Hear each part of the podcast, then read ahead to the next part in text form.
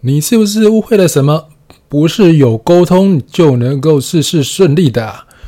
沟通就是有沟要通，但是你胡乱一通，只会让这条沟塞得更严重。在商业分析真的没那么难的系列文章当中呢，我谈到了在商业分析的不同阶段中所要面对的不同关键人，在这些过程里，为了能够得到最好的分析结果，所以必须要和这些关键人士拥有更好的互动关系。而这样的好关系，则是建立在和他们拥有共同目标的良好沟通之上，而这也成了你整个工作的成败关键。而在过程当中，我们要沟通的人，包含了你的老板、你的同事和你的部署。而有些部门甚至也要和供应商、合作伙伴、顾客。甚至是竞争者做沟通，那对不同的人沟通的内容就不一样了。对老板，我们沟通企业或者是部门的目标；对同事，沟通工作和资源的分配与合作；对部署呢，则是谈我们如何排除困难的方法和目标的达成；对供应商，沟通采购的相关内容。对合作伙伴沟通合纵连横的策略，对顾客呢，我们沟通产品的价值和价格；对于竞争者，则是沟通彼此的市场力量。在不同面向的沟通方式和内容有着天差地别的不同啊，但是建立沟通的策略的思维和方法，其实并没有那么的不一样。其实沟通这件事呢，就像我的标题里面讲的一样，你懂了沟通，这真的不代表你就事事顺利。这个重点是在于你的沟通要能够确实的达成你的目的。那什么叫做达成目的呢？这简单来说，沟通的目的就是要让对方知道我们希望对方怎么做。那不管你是用哪一种方式沟通。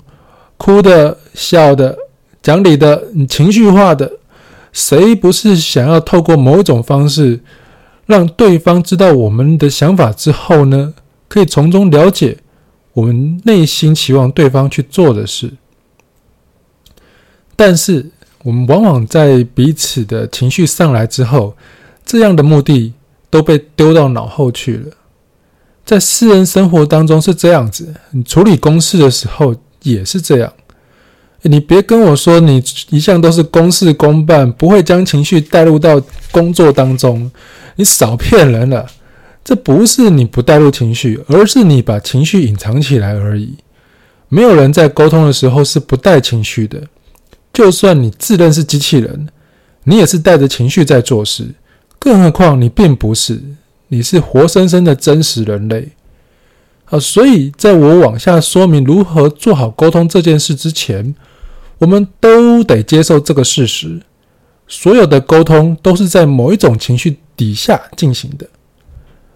当然呢，我也承认，就算是我在这里把如何做好沟通讲得头头是道，在实物上真的遇到事情的时候，我也是会被情绪冲昏头的，而冲昏到忘记开始的目标。所以，请原谅我，其实我也只是人类而已啊。那也许未来哪一天的 Max，他发明的 Neuralink 可以在我们突然冲动起来之前释放一些讯号，让我们的大脑马上冷静下来。但是呢，在这样的科幻小说实现之前，恐怕我们得还是在情绪之海当中游泳，我们还是得面对一不小心就脑筋断线的爆炸情况。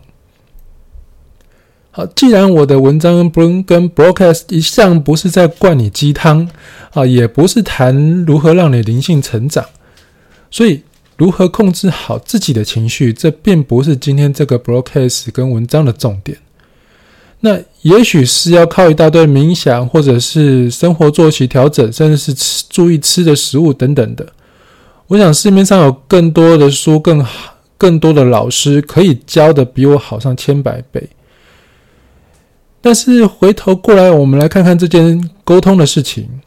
其实做好情绪控制并不会那么的难，第一件事就是要接受，勇敢的接受你涌上来会这些情绪。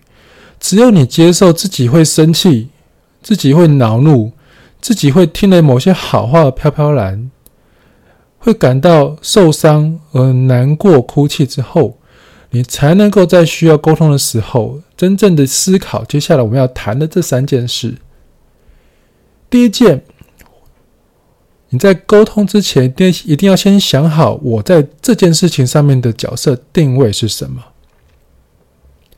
所谓的定位，包含了你的职位、职权、上级或者下属对你的主观想法，你周遭人士对你的主观想法，还有你对自己的认知。也就是说，你的定位会随着每个情况不同而会有一点点细微的变化。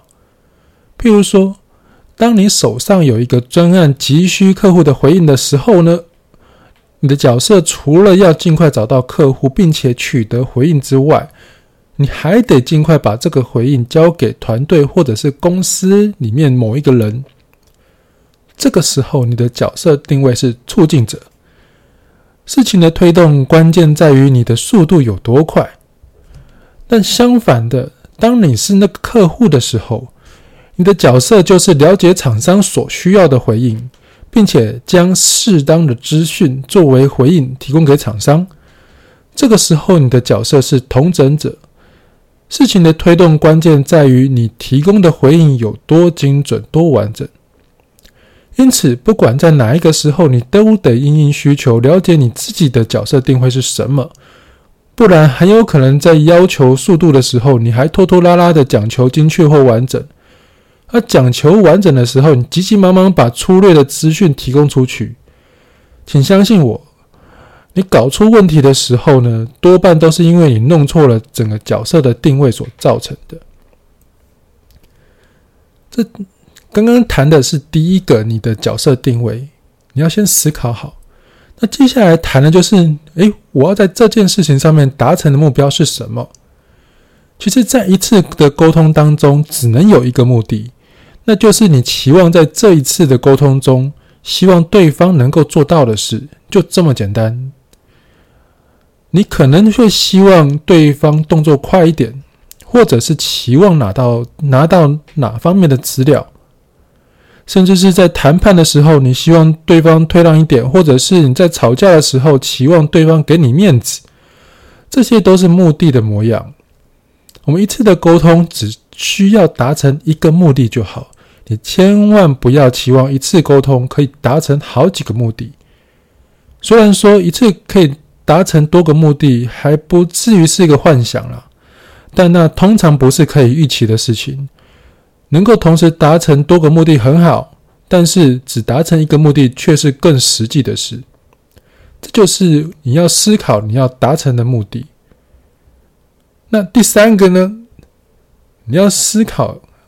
我需要透过什么样的方式让对方了解我的想法？根据你不同的人事、时、地、物来决定你该用什么方法。方法千百万种啊！你但是这不脱离的五件事情，包括明示、暗示、转介、退让或谈判这几种方法。哦，以下做一些简单的说明。第一个方法，明示。它代表的是你直接说明你的目的，这通常都是在所有的条件之都很清楚的之下，你用条列的方式请对方去做选择，这是第一个明示。第二个暗示，代表你转个弯，用比喻的方式说明你的目的，这通常都是在所有的的条件不是很明朗，也不是很明确的情况之下。用故事或者是寓言的方式传达一句你的想法和目的。那第三个方法转介，这代表的是你透过第三者或者是其他的物品来表达你的目的。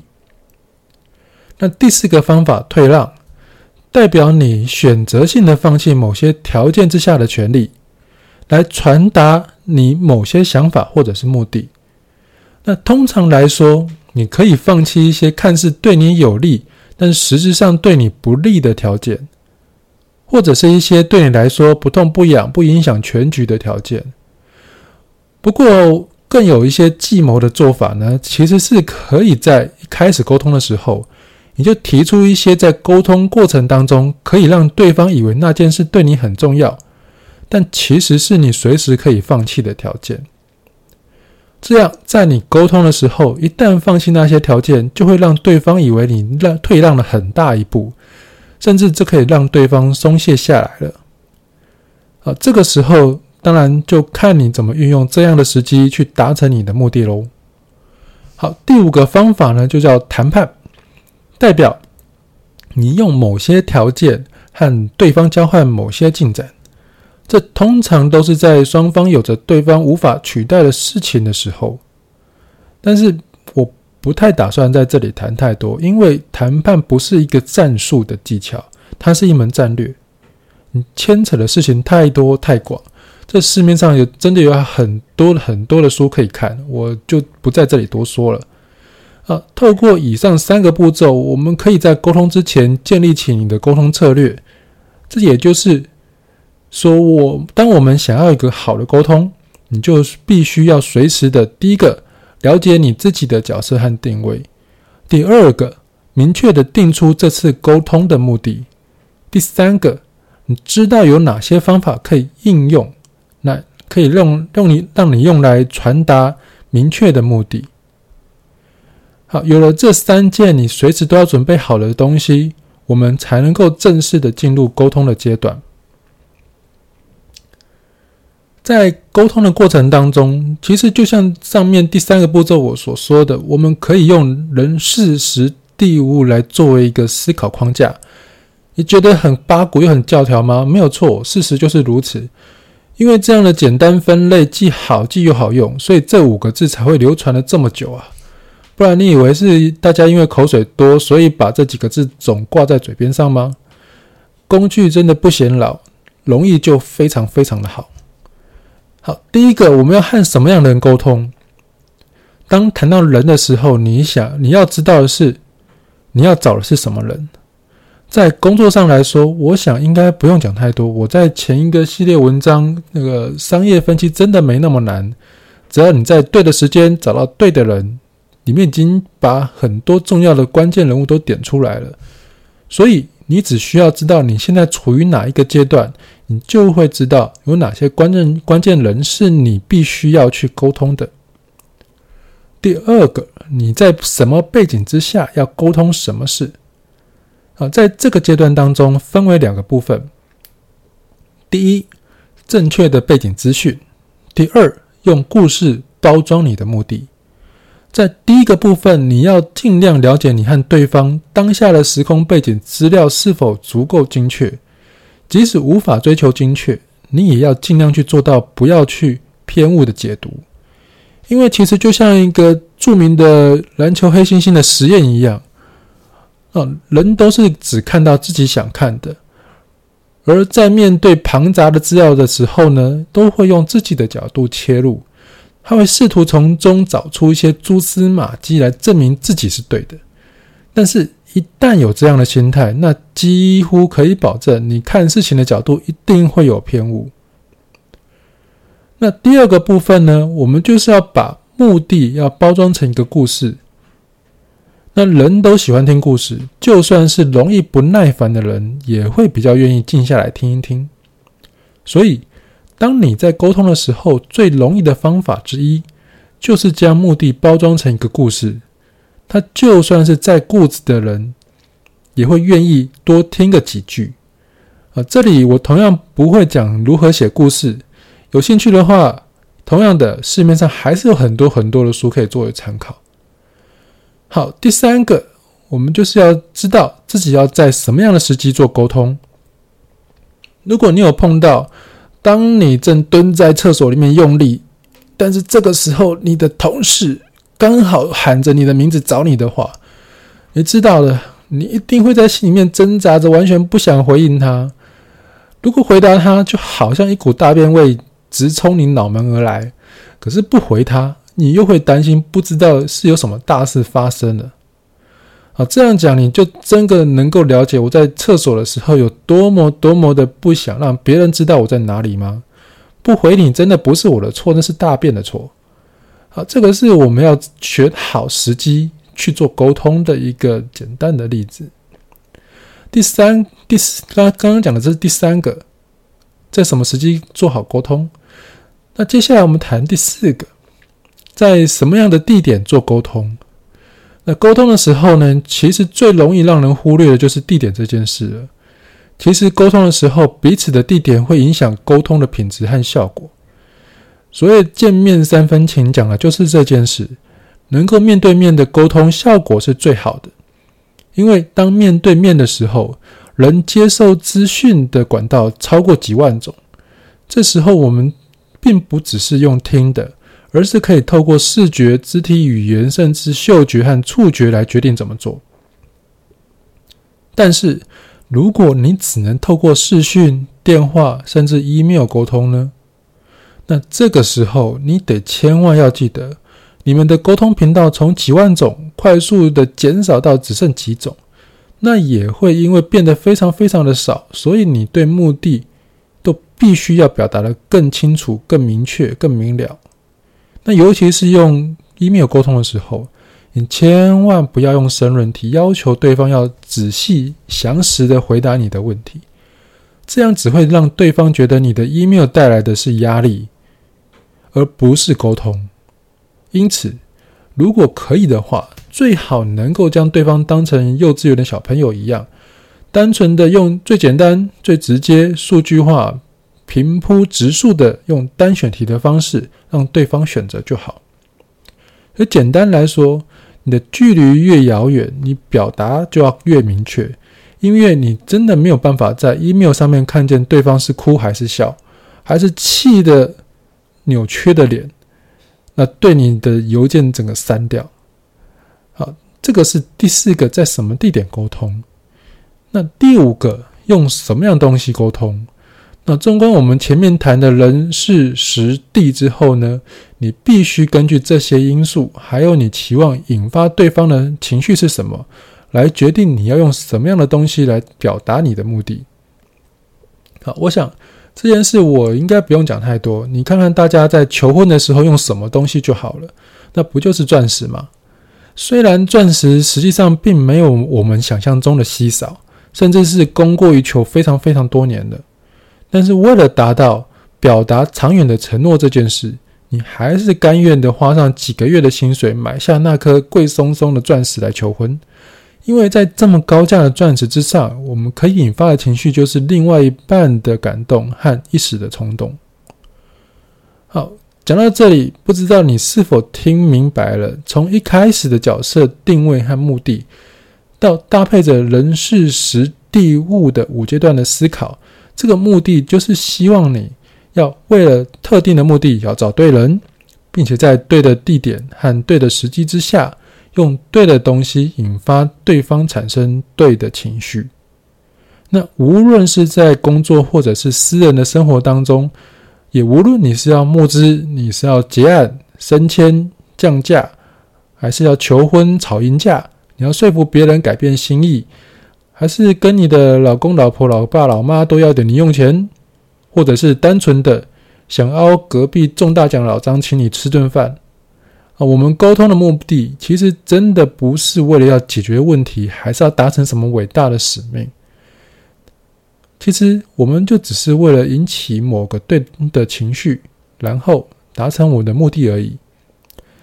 对，沟通其实就只是找对人、找对地点看时机，用对东西引起对方对的情绪而已。